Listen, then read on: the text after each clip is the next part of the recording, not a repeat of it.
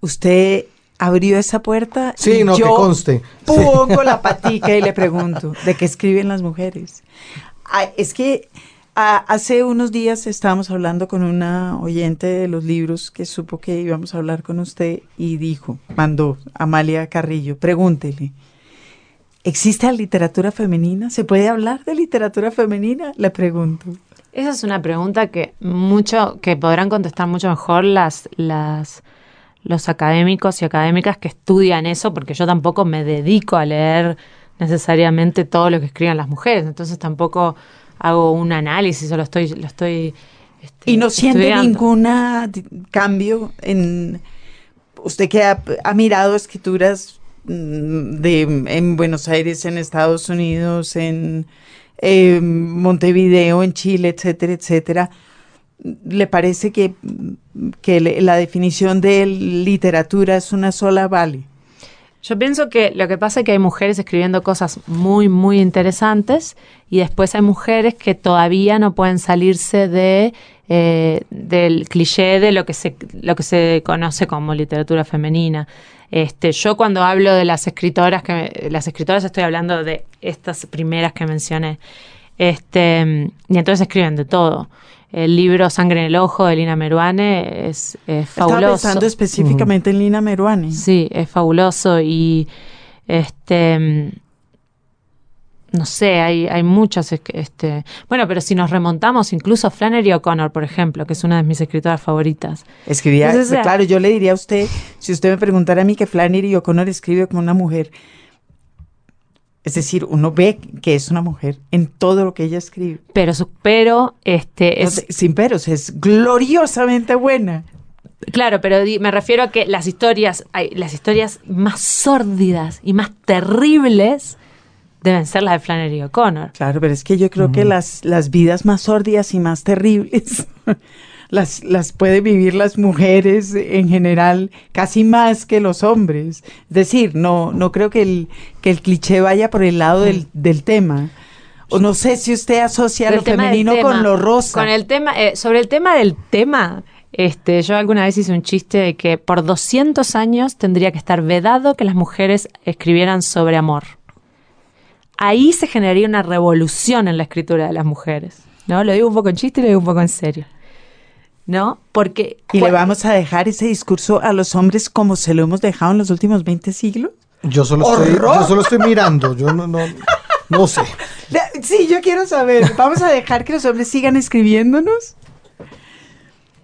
Pero ¿por qué no dedicamos nosotros a escribirlos a ellos y sin necesidad de siempre Nosotros, la, claro. nosotras? Sí. Sí. Nosotros dediquémonos, nosotras dediquémonos a escribirlos a ellos. Sí. Y nosotros encantados, Margarita. Nos- nosotros, yo. nosotros no podrán hacer nada. Por supuesto que no. Pero ahí lo digo Está desde el punto de vista más este chistoso y más este lugar común de bueno, esos libros de amor, esos libros de amor, pero que al final es el mismo, o sea, no es que le- no es encontrarle una vuelta a- al, amor, este, se, repite, en realidad es el mismo amor aprendido, el mismo discurso, que eh, ese amor que nos enseñó la abuela, la mamá y los hombres, simplemente repetido. Es un discurso como un discurso que nos habla, como diría Diamela, este, mi, mi, mi maestra también, que es otra mujer que escribe con una potencia y que nunca se podría decir este, con temas femeninos o lo que sea, y sin embargo, y es una, y es una escritoraza, ¿no? Es un ejemplo. Salgámonos de la literatura femenina que ya vi que no. Y, y, te- y vamos a otro tema muchísimo menos escabroso, que es el tema de la imaginería cristiana, Por supuesto.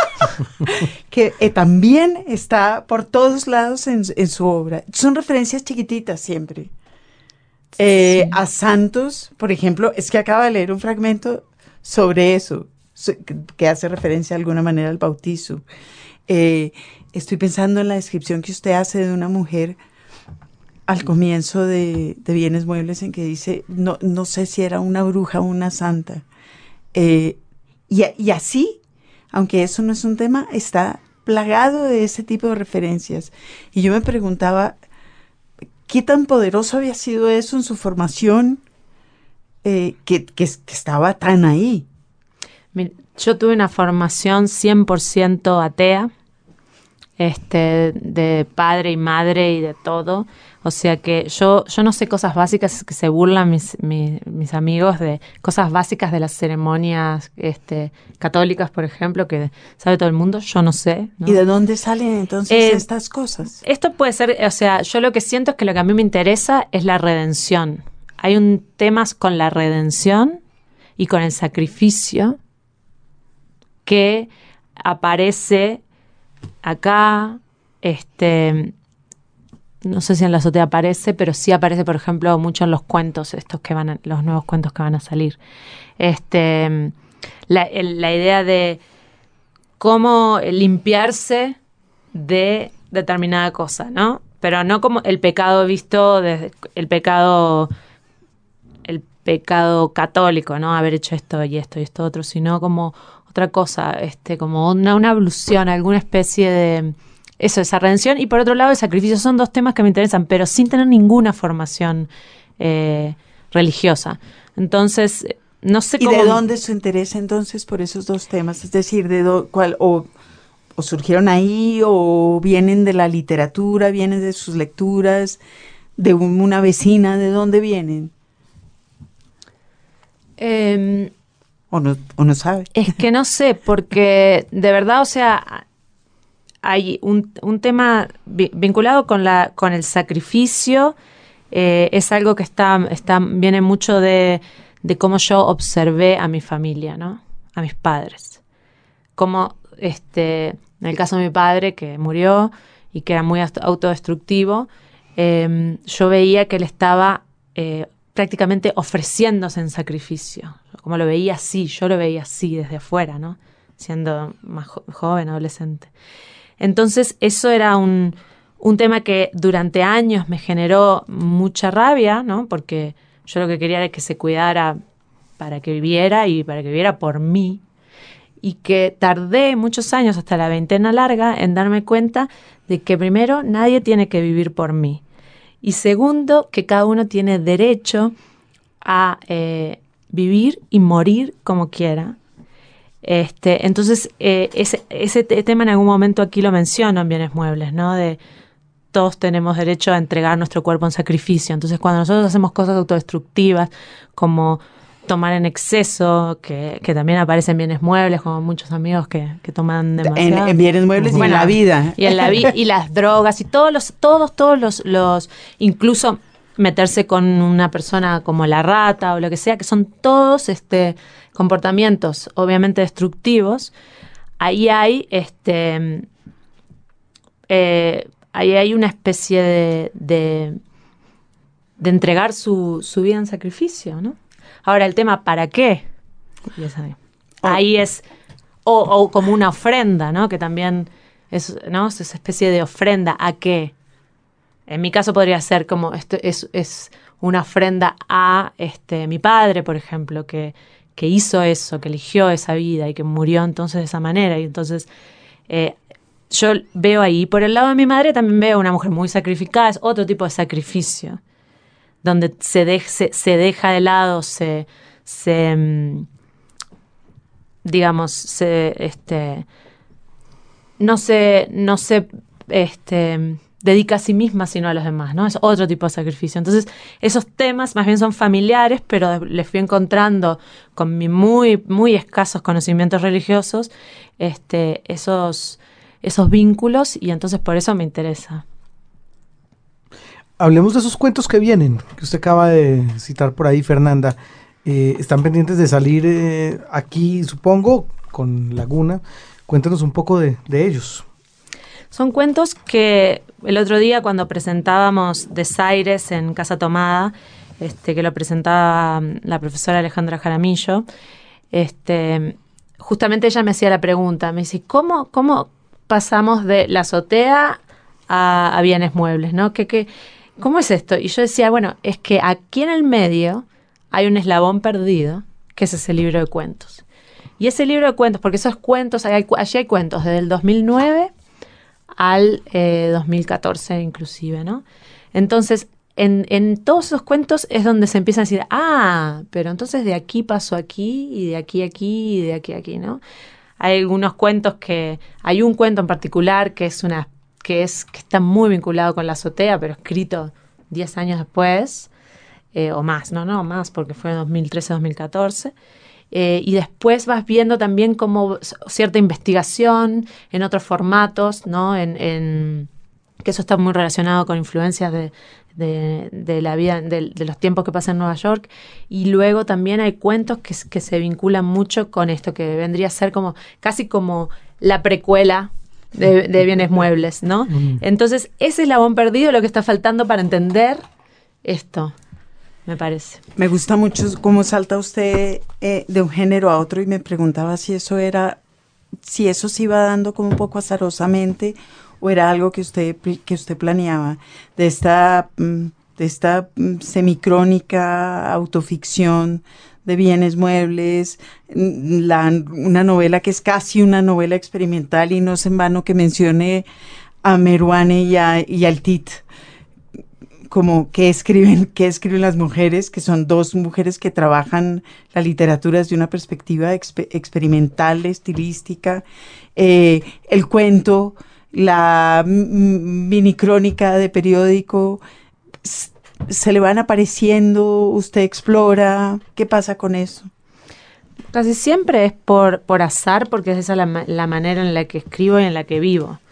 Eh, entonces, como, como que me voy de, voy un poco a la deriva y, y- va, ocurriendo de esa manera.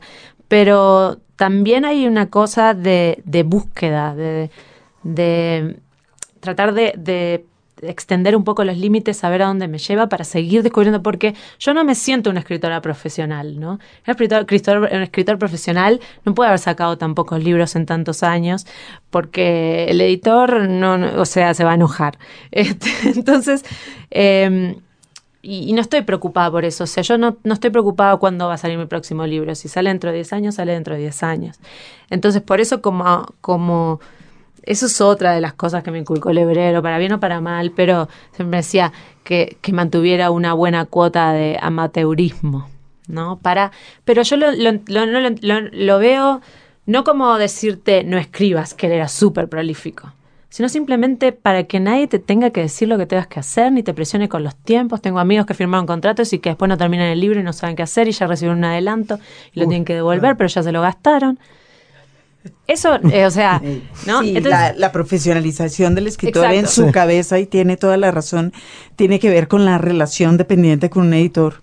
Claro, entonces, este, como, o sea, él me decía, ma- eh, mantener una, una, él lo que me estaba diciendo básicamente es mantener tu libertad, hacer lo que quieras. Y yo siempre entendí la escritura como un proceso, o sea, es mi vida, o sea, es un proceso personal constantemente, va con, todo, todo está muy relacionado, ¿no? No es que se, eh, invento una historia y se me ocurre, y no, está todo, todo muy vinculado, y entonces esto de probar los distintos géneros es como un poco extender los límites para ver hacia dónde me lleva y a ver si descubro algo distinto. Y casi siempre descubro algo distinto porque el género también este, está muy relacionado con, con hacia, hacia dónde se va a ir la historia y hacia dónde te va a llevar. El género no es en vano, o sea... Claro. Acaba de empezar una novela. ah, Acaba de empezar una que novela. nunca ¿verdad? se sabe si puede terminar. ¿no? Bueno, sí, ya lo Sí. sabremos, pero quiero decir que es- estamos marcando aquí el comienzo. Vamos a seguirla paso a paso en esta, en esta escritura, a ver qué pasa con esta, Seguro que sí. con esta novela colombiana. Usted es traductora de oficio. ¿Ha escrito en otras lenguas? ¿Escribe en otras lenguas? No, no. Me encanta escribir en castellano, me encanta. Y nunca, nunca ha intentado. No, no. ¿Y traduce literatura? No, este, eh, no. Eh, la verdad es que tradu- desde siempre traduje de textos técnicos. Fue una decisión consciente porque, de pronto errada, ¿no? Pero fue una decisión consciente porque, claro, como a mí yo tardo tanto en escribir un libro porque además corrijo y soy muy obsesiva y además siempre estoy modificando las versiones. Tengo un cuento que salió en tres antologías y en las tres está distinta la versión. Y eso me pasa mucho. Sea, yo mientras si esté viva corro el riesgo de, de- de corregir cualquier cosa que haya escrito. Bueno, eh, ahí Lo- hay lo- otro los tema. editores críticos. Exactamente. Sí, sí, eh, eh, da- con tanta proclividad a cambiar un texto de acuerdo a- al paso del tiempo, etcétera, usted tiene que tener una relación muy particular, Fernanda Trías, con, con los editores. ¿Cómo le ha ido con, con los responsables finales, digamos, de, Lo que pasa es que han sido editoriales distintas, entonces en ese sentido no, no ha habido, no es que sea la reedición dentro de la misma editorial, entonces no me he enfrentado a ese problema todavía. Este, pero por ejemplo, cuentos que son, cuentos que además están, son versiones distintas, pero hasta con distinto título. Entonces, que nadie que, que alguien que quisiera hacer como un rastreo sería extraño, ¿no?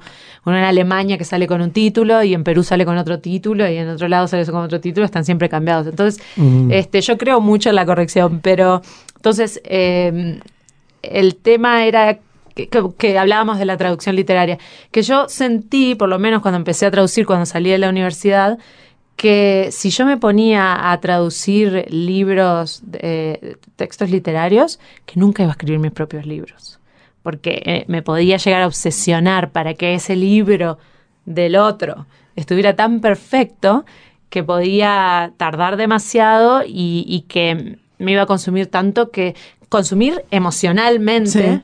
porque para que el, el estilo estuviera, estuviera como se merecía, etcétera, etcétera, y por lo tanto nu- nunca iba a escribir mis propios libros. Eso es lo que pensé y bueno, entonces no lo hice y me fui metiendo en textos técnicos. Este, este, irónicamente me fui especializando en medicina, que, mi que era la, bueno, mi padre era médico, entonces este, ese vínculo también se, se trazó por ahí. Y, y bueno, entonces así fue. Y así siguió. Vi- Bueno, una cosa lleva a la otra y, y, de a- y- ¿No, ¿No la pone un poco hipocondríaca traducir textos médicos? Es Yo impresionante. textos médicos en una época y vivía todo lo, enferma. todo lo que usted tenía estaba en todo, el libro. todo era Yo hace horrible. más de 10 años que traduzco textos médicos. Siempre siento todos los síntomas de lo que estoy.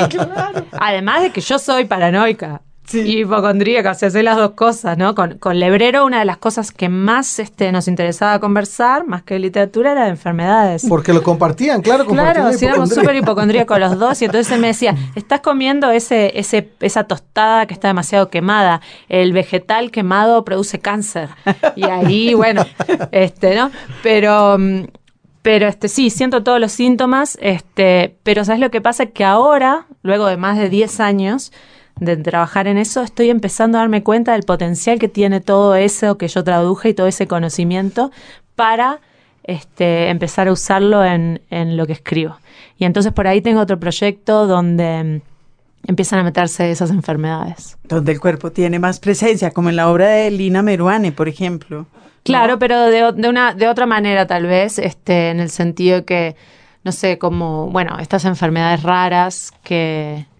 No sé cómo usar ese material. Lo que sí sé es que lo tengo guardado Y que cada está, vez me acerco, cada 10 vez más me acerco a pensar que muy pronto lo voy a usar porque realmente es un material muy interesante que a veces me arranca carcajadas. En los libros, la literatura se oye. Como otros invitados ilustres lo han hecho aquí en los libros, le pedimos a Fernanda Trías que fuera ella nuestra curadora musical, que ella misma se encargara de ofrecernos algunos temas que hacen parte, digamos, de puede ser de su educación sentimental o que como en el caso de este que vamos a escuchar en este momento haya generado en ella un asombro, porque creo que es el caso de lo que vamos a escuchar en esta primera intervención de la literatura se oye en los libros, Fernanda, ¿no?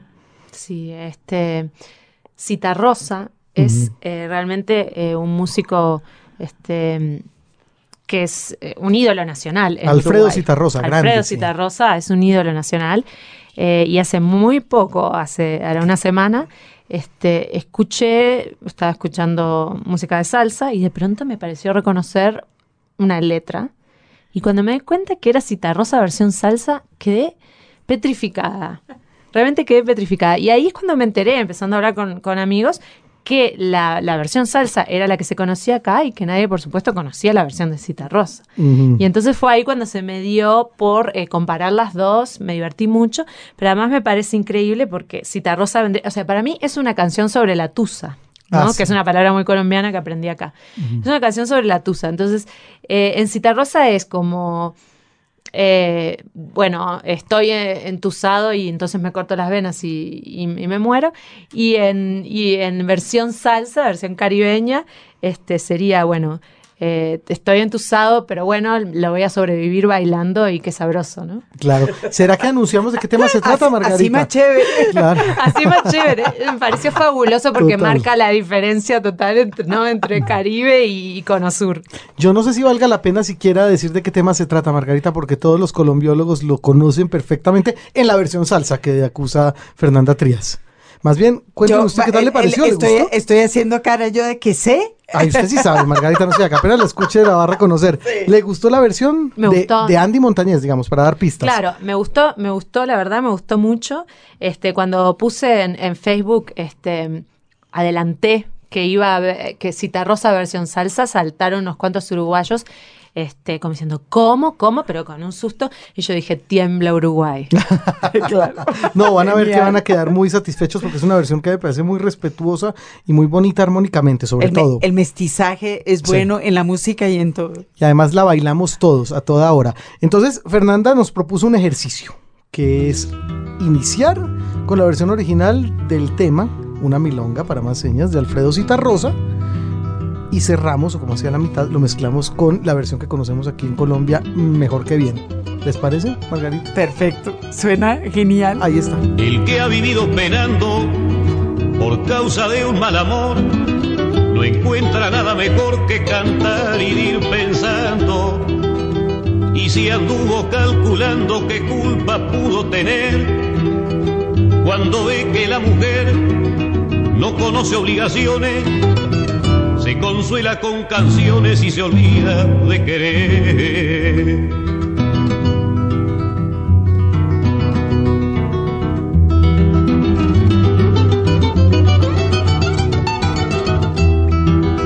Por eso, niña, te pido que no me guardes rencor. Yo no puedo darte amor ni vos podés darme olvido.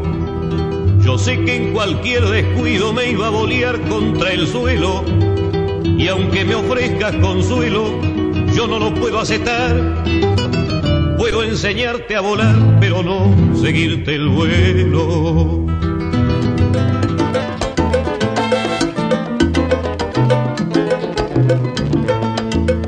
Yo no te puedo entregar un corazón apagado. Cuando falle el del costado no hay nada que conversar.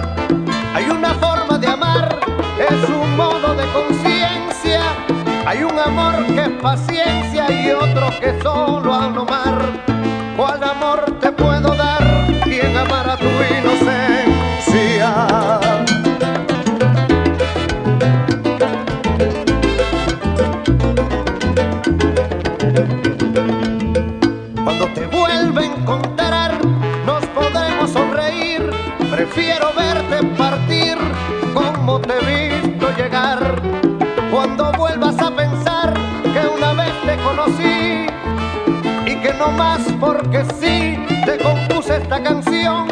Cantará en tu corazón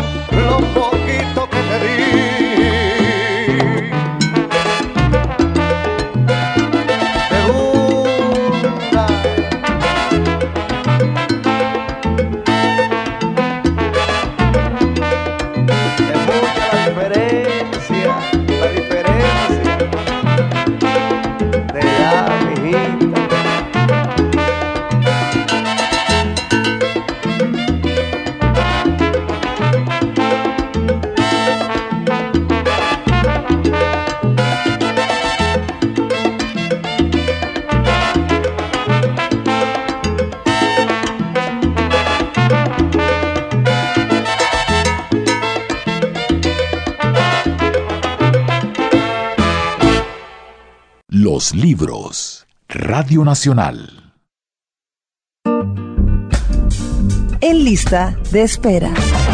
Llegó el cuestionario, Margarita. Llegó el cuestionario. cuestionario, sí, sí, sí. Las preguntas que Margarita siempre tiene preparadas para nuestros invitados en su cuestionario en lista de espera. Hoy con Fernanda Trías, nuestra invitada. Así que, Margarita, haga los honores. Ay, mi Andrés, gracias. Sin asustar. Ya le hicimos, no, ya le hicimos, Ah, bueno. ya le hicimos las preguntas más espesas y salió muy airosa del trance. Maravilloso. Hizo así, ¿cómo se llama eso en el fútbol que uno hace Reptó, sí, sí. Hizo unos, un zigzag, unos zigzags interesantes. unos, unas S o unos ochos que Unas- llaman. en todo caso hizo. Muy Claro bien. sí. Entonces ahora vamos a la parte fácil. Hágale, Margarita, que esta, me, me encanta ver los toros desde la barrera en esta parte del programa. Fernanda, ¿le gusta leer? ¿Le gusta leer? Me gusta, me gusta.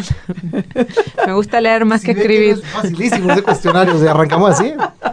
¿Le gusta Pero esto es para que baje la guardia, ¿no? No, no, para nada, para nada. Esta es la más difícil. ¿Le gusta leer? ¿A qué horas lee? ¿Tiene una, alguna hora para leer? No, o sea, leo en todo momento libre, sobre todo transporte, que eso pueden ser muchas horas de lectura, y siempre a la noche. Ok. ¿Lee en pantalla, lee en papel? ¿Le da lo mismo? ¿Prefiere los libros? No, leo en papel y, y la verdad es que me cuesta mucho leer en pantalla. No leo en pantalla a menos que sea 100% indispensable. Y muchos libros de amigos que me han mandado en PDF lamentablemente van quedando y van quedando porque no, no logro... Ti- Tiene que encantarme realmente. Tengo que tener un, un deseo muy fuerte para leer un libro en PDF. Ok. ¿Tiene algún género favorito para el ocio? No, la buena literatura en general. Defina buena literatura.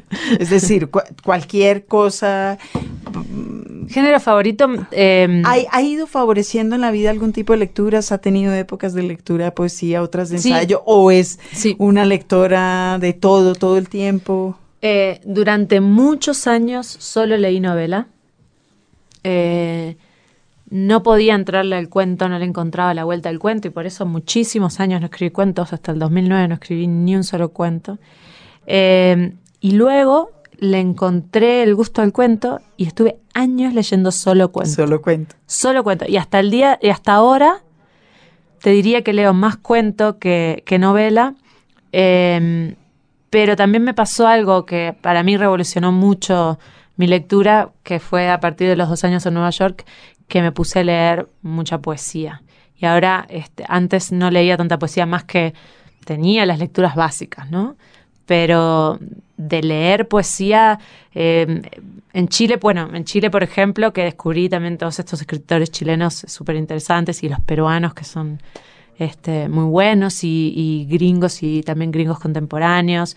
Mucha, mucha poesía, este, y hubo una época que un, hace poco, este, todos los días desayunaba leyendo poesía. O sea que las mañanas para la poesía y las noches y las tardes para, para el cuento o para otras cosas más, más difíciles. ¿Tuvo algo que ver el hecho que- de que estuviera viviendo en, en Nueva York? El que empezara a leer poesía era poesía en español, supongo. Tuvo todo que ver porque, bueno, para empezar, en la maestría estábamos en la misma clase eh, narradores y poetas, ¿no? Si bien había después clases especializadas, eh, descubrí, bueno, a estos es- este, escritores, estos poetas jóvenes, casi todos, que, mm, que hablaban de, poetas que yo no había oído nombrar y que era una vergüenza. Es- era- ellos estaban extremadamente alarmados de cómo todos los narradores eh, ignorábamos nombres de la poesía que eran fundamentales. Y tenían Ellos razón. estaban alarmados con y razón, tenían razón. claro. Porque no, o sea, porque era impresionante. Entonces ahí empezó este, un, un decir, bueno, no vamos a, a- a entender de qué habla esta gente. Pero además también pasó que, que había clases, de, había que tomar algunas clases de poesía y con una enorme resistencia, este, como eran obligatorias, este, las tomé y me abrió, bueno, me- es fascinante. Ahora adoro la poesía. Todos los días leo eh, algo de poesía. ¿Un libro favorito durante la adolescencia? ¿Hubo algún libro que cargara para todos lados, lo metiera entre el, se lo llevara al bus, que leyera insistentemente? No, no, no, no tengo ese recuerdo. Ni un autor. Me acuerdo que en la adolescencia lo que un libro que me impactó muchísimo fue El extranjero. Y lo tenía todo subrayado. En la adolescencia era cuando yo subrayaba y subrayaba y subrayaba. Y después volvía a, rele- a releer lo subrayado y, y- y me venía esa especie de amor-odio que te genera algo cuando es muy bueno, ¿no? Este, y que uno desearía poder eh, escribir así o que le saliera una frase así. Y el extranjero, sí. ¿Subraya todavía? Subrayo muchísimo menos, muchísimo menos.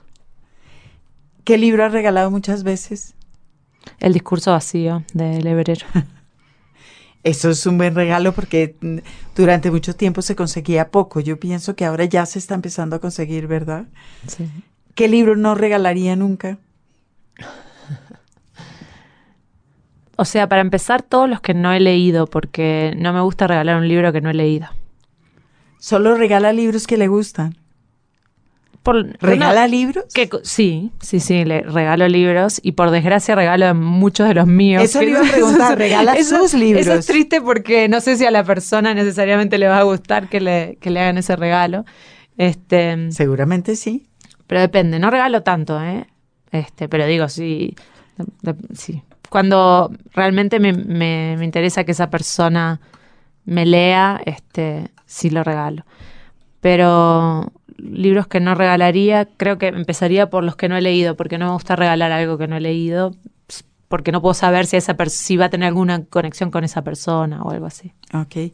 Eh, ya nos contó que mm, por consejo del hebrero había resuelto mantenerse como una profesor, como una escritora aficionada más que una escritora profesional.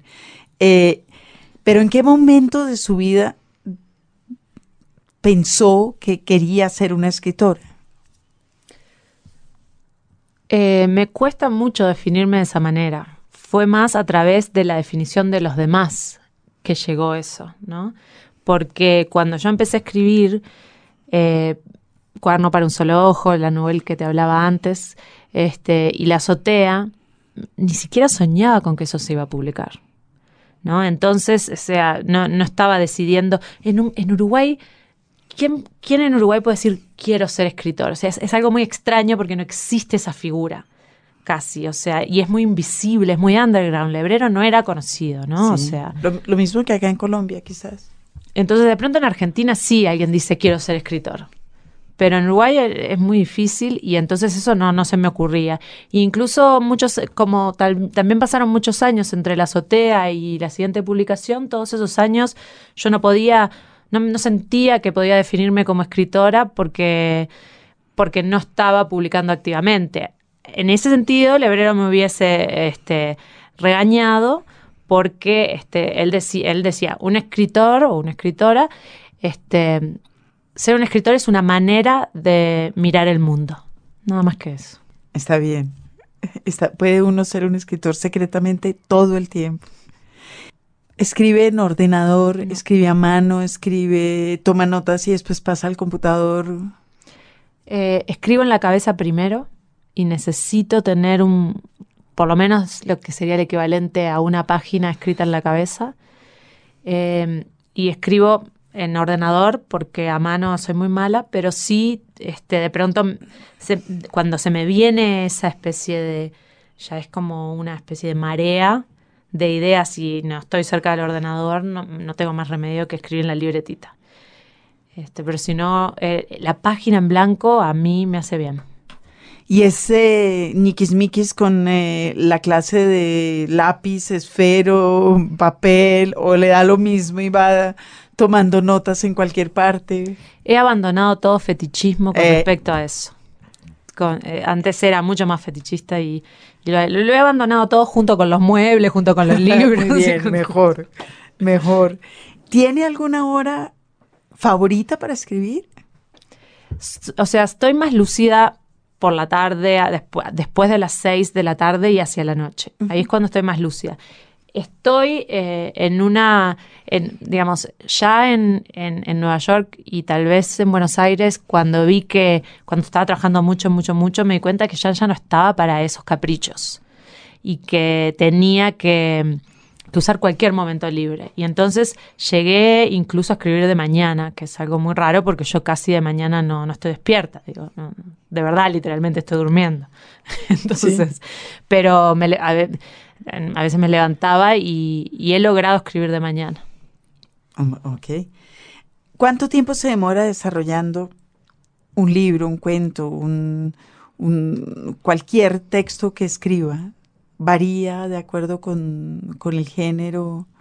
Generalmente mucho tiempo en el sentido de que mucho tiempo está en la cabeza, mm, poco tiempo, un tiempo muy intenso y desgastante es cuando estoy escribiendo, que tal vez es el, es el momento más bonito.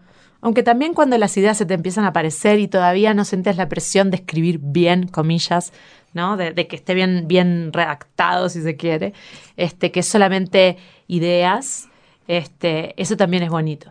Pero, pero luego un periodo corto donde generalmente, bueno, son libros cortos y a mí me gustan los libros, las novelas cortas, eh, porque son intensas y eso me gusta.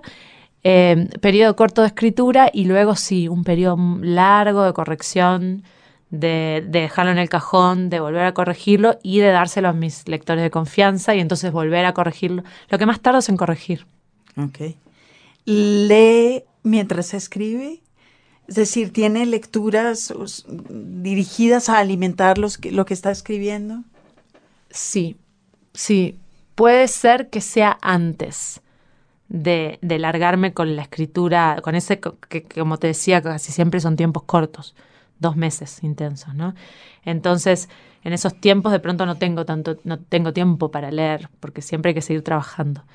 Entonces, pero sí en el periodo en el que estoy escribiendo en la cabeza, busco ejemplos de cosas que me alimentan. De hecho, eso es lo que vengo haciendo este, con, en, estos, en estos meses con la novela que empecé hoy. Bien. Oye, esa, esa novela, esa novela ya po- podremos La novela escribir. colombiana, Usted, escribi- escrita, us- escrita a la uruguaya. usted escribirá la novela colombiana y nosotros podemos escribir la escritura de la novela colombiana, que está muy bien. Eh, ¿Oye música mientras escribe? Depende. Eh, antes sí, muchísimo. Eh, siempre música sin letra, música instrumental, que tiene que tener, casi siempre encuentro una música que tiene la intensidad del texto y, y- y me ayuda con el ritmo, ¿no? Entonces, de pronto puede ser este una o sea, música que no deja de- la música al azar jamás. no, no, no. No, nunca, jamás la radio y, y cosas con letra no, porque me pongo a cantar, o sea, no, me, me despisto. Pero, pero sí eh, música sin letra que, por ejemplo, puede ser como un post-rock, o sea, esa eh, que escucho, que una vez que la encuentro, como me marca el, el ritmo de la escritura, necesito que se repita. Entonces es el loop, ¿no? Es una y otra vez, y una y otra vez, y una y otra vez, y otra vez, la mismo durante todo el tiempo que esté escribiendo, hasta que, bueno, ya eso quedó, quedó harta de esa música, pero me ayuda. En otra época fue otras cosas, fue Keith Jarrett, ¿no? Pero después, este, no sé, otras cosas más, más post-rock posteriormente. Eh, ¿Recuerda las, siempre las músicas que le han acompañado? Algunas recuerdo, sí recuerdo en una época hace mucho este Keith Jarrett y, después Explosions in the Sky. Este también em, Dirty Three, que es otra banda de, música post-rock así, eh, que se puede poner muy intensa.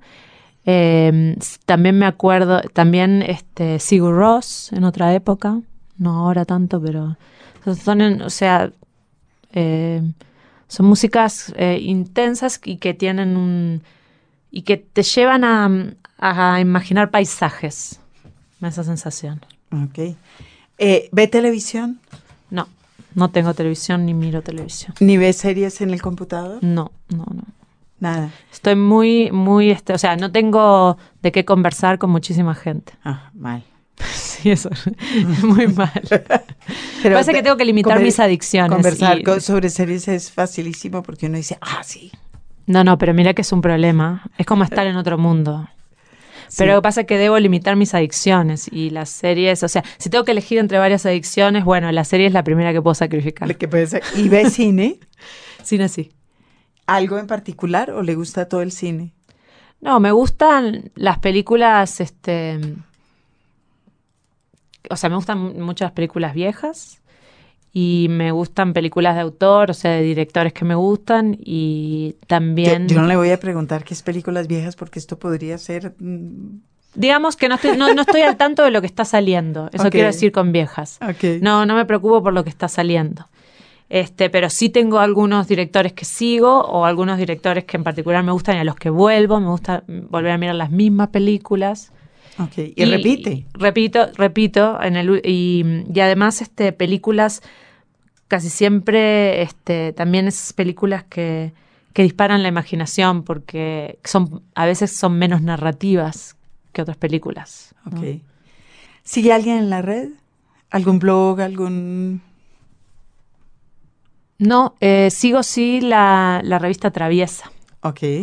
La revista Traviesa la, la sigo y hay revistas buenísimas que no sigo directamente porque no puedo leer todo, ¿no? Y una última pregunta en esta sección. ¿Qué tiene en la mesita de noche?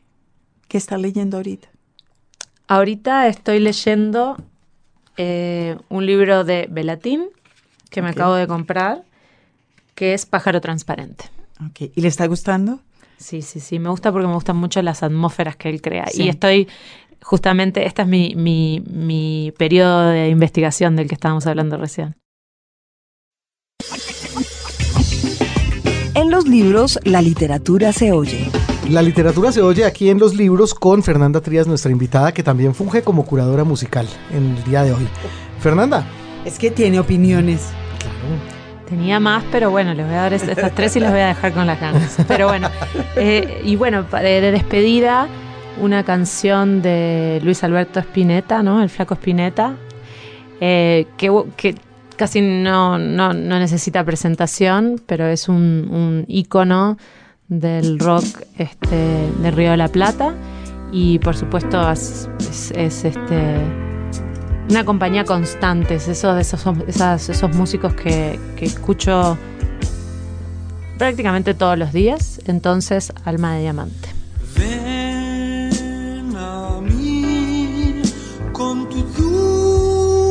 Dulce luz, alma de diamante.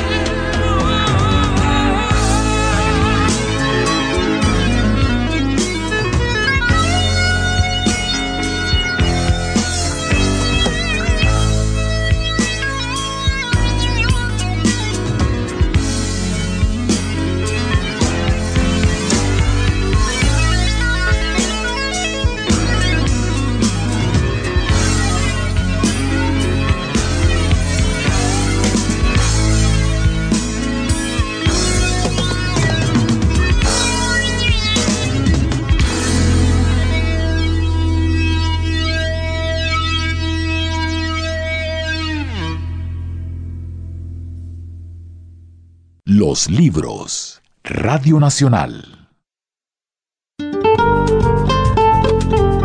Los clásicos. Bueno, Fernanda Trías, nuestra invitada de hoy, escritora montevideana, uruguaya, ha escogido para los clásicos al clásico de los clásicos, Felisberto, ¿verdad? Felisberto, Hernández. ¿Por qué ese texto que nos va a leer? ¿Por qué ese en particular? Eh, bueno, este es un fragmento de Por los tiempos de Clemente Colling, que es un texto que, que es eh, poco leído de- entre los textos de, de Felisberto. Es como una, es una novela, de hecho, y es anterior a los grandes libros de cuentos, ¿no? Entonces, como que todo el mundo se, se centra más en esos grandes libros de cuentos que lo hicieron, eh, bueno, que le dieron la reputación que le dieron, etcétera. Eh, y este, y esto es anterior. Y lo, lo curioso es que Onetti decía que eh, por los tiempos de Clemente Colling era el mejor libro de Felisberto. Este, y entonces también por eso eh, lo leo, pero no solo por eso, sino también porque este fragmento en particular, que es el fragmento de las longevas, son tres señoras eh, mayores que se que- y solteronas, que por eso le llamaban las longevas, porque además tenían mucha edad, aunque no se sabía cuánta, era el fragmento favorito del hebrero. Entonces, un poco como homenaje y también un poco para acercar a Felisberto a, a los oyentes colombianos, porque sé que acá es muy difícil de conseguir los libros de él. Es, eh, bueno, tiene... es bastante difícil, ¿no? Tiene una tiene unos seguidores eh, intensos eh, y, y fieles, pero no, no circula todo lo que debería circular, así que esto estará muy bien. Muy bien. Entonces, en aquel tiempo mi atención se detenía en las cosas colocadas al sesgo, y en aquella casa había muchas. Los cuadros blanqueados del alambre del gallinero, los cuadritos blancos del tejido del cuello sujeto por ballenas, el piso del patio de grandes losas blancas y negras y los almohadones de las camas. Después, encima de la cabeza, otra gran amplitud, como un gran sombrero, pero este montón estaba hecho con el mismo pelo que salía de la cabeza, o mitad pelo propio y mitad pelo comprado. El seno también solía ser de medio y medio. Encima del pelo iba el verdadero sombrero, generalmente inmenso, y encima del sombrero plumas como las del pavo del fondo o de otras aves, creo que nunca de gallina, a no ser que fueran teñidas. Los sombreros también solían cargar frutas, creo que uvas, y eran sujetas con pinchos larguísimos que tenían una gran cabeza de metal o piedras vistosas o carey. Los pinchos cruzaban todo el peinado, el sombrero, con flores, frutas o lo que fuera, y volvían a aparecer del otro lado sobrándoles largos pedazos que terminaban en puntas agresivas. Desde el ala del sombrero hasta el cuello, y a manera de mosquitero, un tul muy estirado que dejaba tras él y en penumbra provocadora y atrayente la cara, que a su vez estaba cubierta de polvos. Ese conjunto era una aparición fantástica, en la que el espectador podía detener un buen rato su contemplación. Una vez cuando niño, me puse uno de esos escaparates con mosquitero y todo, y al caminar recordaba un viaje hecho en coupé, desde el cual y a través de las cortinillas podía mirar sin ser visto. Una noche fuimos con mi padre a la casa de las tres longevas. En la media luz del zaguán pisábamos las grandes losas a cuadros blancos y negros. No había puerta cancel y se veían grandes plantas en la mitad del patio. Nos hacían pasar a una salita que recibía luz de la poca que había en la calle, pero de cuando en cuando pasaban por la penumbra los cuadros iluminados de las ventanillas del 42 al cruzar a toda velocidad. Estas también pasaban un poco al sesgo cuando cruzaban el piso y muy al sesgo cuando subían a la pared. Cuando ellas conversaban, tenían tan franca y sincera camaradería, ponían tanta alegría en los cumplimientos, las voces de todas se juntaban y subían tanto que no se pensaba en la penumbra ni parecía que la hubiera. Además de vivir a oscuras, eran cegatonas. Una de ellas, la que según la conversación era la que cocinaba, se sentaba en el rincón más oscuro. Apenas se le veía la cara, ovalada y pálida, con muchos lunares, como una papa mal pelada a, la que se le vieran los puntos negros. Otra de ellas tenía la costumbre de pasarse con fuerza los puños por los pómulos para que le salieran colores. Esa era la que salía a hacer visitas. Las tres eran delgadísimas, y me di cuenta que en casa tenían razón cuando decían que las tres, en los intervalos de la animada conversación y sobre todo cuando reían, hacían un ruido fuertísimo al aspirar el aire por entre los dientes. Después me fijé que aquello era tan fuerte que no lo cubría ni el 42 cuando pasaba a toda velocidad. Pero yo no quería que me hubieran hecho observar aquello, porque después tenía que poner demasiada atención en eso y no podía seguir sintiendo otras cosas. Y a mí me gustaba ir y estar en aquella casa. En mi familia había una tía lejana, de tanta edad como las longevas e igualmente solterona. Y ésta llamaba a aquellas las del chistido. A mí me daba mucho fastidio, y no porque estuviera enamorado de alguna de ellas, aunque siempre me encontraba predispuesto a enamorarme de cuanta maestra tenía y cuanta amiga de mamá venía a casa. Pero de las longevas no. Igual que a mi madre, aquellas mujeres me inspiraban cariño por la nobleza de sus sentimientos y por la fruición con que gozaban el rato que pasaban con nosotros. Tal vez en esos momentos fueran tan felices porque en las demás horas de su vida tuvieran muchas ocupaciones, de esas extrañas, infinitas, que suelen tener las personas responsables, y muchos frenos morales y muchas penas. Aunque el chistido fuera lo que más sobresalía, no quiere decir que debiera comentarse más que lo otro, y sin contar que al nombrarlas así se hacía una síntesis falsa de ellas. Esa síntesis no incluía lo demás, sino que lo escondía un poco, y cuando uno pensaba en ellas, lo primero que aparecía en la memoria era el chistido, y eso tenía un exceso de comentario. Yo me reía sin querer y después rabiaba. Muchos años después me di cuenta que quería rebelarme contra la injusticia de insistir demasiado en lo que más sobresalía sin ser lo más importante. Y si podía sobreponerme a ese ruido que cierta crítica hace en algún lugar del pensamiento y que no deja sentir o no deja formarse otras ideas menos fáciles de concretar, si podía evitar el entregarme fácilmente a la comodidad de apoyarme en ciertas síntesis, de esas que se hacen sin tener previamente gran contenido, entonces me encontraba con un misterio que me provocaba otra calidad de interés por las cosas que ocurrían. Pero en aquel tiempo yo entraba en el misterio de aquellas mujeres, asombrado de que si en las cosas que hablaban con mi madre demostraban agilidad, criterio, amplitud y sentido común para observar tantos hechos de los demás, ellas, y precisamente las tres, no percibieran otras cosas que a nosotros nos parecían tan fáciles de ver. Y no solo me sorprendía lo del chistido y la costumbre de pasarse los puños apretados por los pómulos. El misterio empezaba cuando se observaba cómo se mezclaban en el conjunto de cosas que ellas comprendían bien, otras que no correspondían a lo que estamos acostumbrados a encontrar en la realidad. Y esto provocaba una actitud de expectación. Se esperaba que de un momento a otro ocurriera algo extraño, algo de lo que ellas no sabían que estaba fuera de lo común. Cuando nosotros fuimos de confianza, nos hicieron pasar a otras habitaciones. Donde nunca podía ir nadie era el fondo, donde estaban los pavos. Ese lugar estaba defendido por unos gansos bravísimos, que enseguida corrían con escándalo increíble hacia el intruso, y si no se retiraba a tiempo lo picaban. A ellas mismas solían correrlas y romperles los vestidos. Después de pasar por el patio, se entraba en una habitación que tenía piso de tablas anchas. Al pisarlas cimbraban. Automáticamente contestaban a esas pisadas chucherías todavía invisibles en la penumbra. La anciana madre, paralítica, estaba sentada en otra habitación. Se veía enseguida porque las grandes puertas de comunicación estaban abiertas de par en par. Además, en la oscuridad se destacaba fácilmente su cabeza y pañoleta blancas. Y todavía tomaba más fácilmente la atención el movimiento constante y regular de su cabeza que a uno le hacía recordar irreverentemente al de un juguete de cuerda. Todas hablaban fuerte y yo empezaba a reconocer los objetos de la habitación. Eran tan amables y parecían tan cordiales como ellas. Allí el misterio no se agazapaba en la penumbra ni en el silencio. Más bien estaba en ciertos giros, ritmos o recodos que de pronto llevaban la conversación a lugares que no parecían de la realidad. Y lo mismo ocurría con ciertos hechos. La anciana tenía más de 70 años y hacía mucho que estaba paralítica.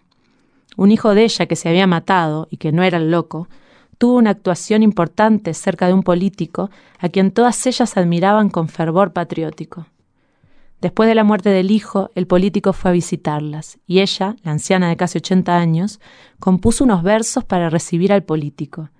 En general los versos y también la prosa común eran difíciles para mí, pero aquellos versos lo fueron mucho más, se remontaban a regiones de las cuales yo no tenía ninguna idea. Tampoco se referían a asuntos patrióticos de los que oía en la escuela y a los cuales estaba acostumbrado a no entender. Recién al final parecía que aquellas palabras aterrizaban en un campo en el que se podía ver algo, y asimismo la anciana decía muy vagamente la dicha que sentía de que existiera en el mundo aquel ser, el político. Las longevas tenían entre un ropero una muñeca alta y delgada como ellas, pero negra, y las motas de astracán. La mostraban, pero no la dejaban tocar a nadie porque había sido de una sobrina de ellas que había muerto. El primer día que estábamos en las habitaciones interiores, ellas se quedaron de pronto silenciosas y con gran tensión, porque mi hermana menor le había tocado la cola a un gran loro que estaba muy quieto sobre un pedestal. Creímos que hubiera peligro, pero lo que ocurría era que ellas habían querido mucho aquel loro y ahora lo conservaban disecado. Después nos acostumbramos a aquel tótem familiar, a quien ellas hablaban como si estuviera vivo. La que cocinaba imitaba su voz, como lo haría un ventrílocuo, y contestaba por él. Allí fue donde conocí a un músico, sobrino de ellas y a quien llamaban el nene. Era ciego y tendría unos dieciocho años, muy alto.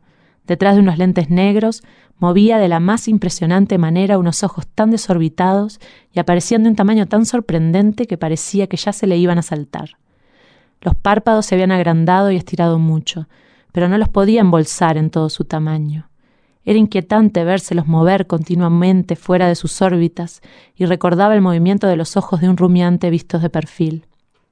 Me habían dicho, y olvidé el nombre de aquella enfermedad, pero lo que más me angustiaba era que el médico le había pronosticado que moriría cuando tuviera veintidós años, que a esa edad aquellos ojos escaparían de sus órbitas. Hasta me dijo un médico, tal vez apremiado por la insistencia con que yo le preguntaba en qué época del año ocurriría, que el hecho tendría lugar más o menos en marzo. Fernanda Trías fue nuestra invitada de hoy en los libros por Radio Nacional. Fernanda, muchas gracias y esperamos que siga viviendo mucho tiempo aquí en Colombia entre nosotros. Yo también, muchas gracias por invitarme. Y ya, ya está oficialmente adoptada, así que puede ir y volver a su antojo, de hecho sabiendo que aquí es la casa. Definitivamente. Gracias, fue un placer estar acá. James González, muchas gracias como de costumbre, Margarita Valencia. Ay, mi Andrés. Nos vemos la semana entrante, chao.